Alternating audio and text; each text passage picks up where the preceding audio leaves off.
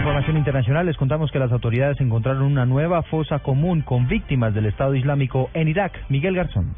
Las autoridades iraquíes anunciaron el hallazgo de una fosa común con 23 cadáveres de miembros de la minoría yazidi, entre ellos niños y mujeres que fueron ejecutados por los yihadistas en la provincia de Nínive, al norte de Irak. La fosa fue descubierta ayer con ayuda de habitantes locales. Según las autoridades, los 23 hombres, mujeres y niños fueron asesinados a tiros por el Estado Islámico, que tomó el control de la zona en agosto pasado. Las fuerzas de seguridad han encontrado en las últimas semanas varias sepulturas clandestinas en las áreas que fueron liberadas de la ocupación yihadista y aseguran que habrían otras fosas en las zonas que aún están en manos del Estado Islámico. Más de 500.000 yazidíes y miembros de otras religiones minoritarias han huido del norte de Irak desde junio pasado, cuando el Estado Islámico se hizo fuerte en esa zona, y otros cientos han sido asesinados, según datos de la Organización de las Naciones Unidas.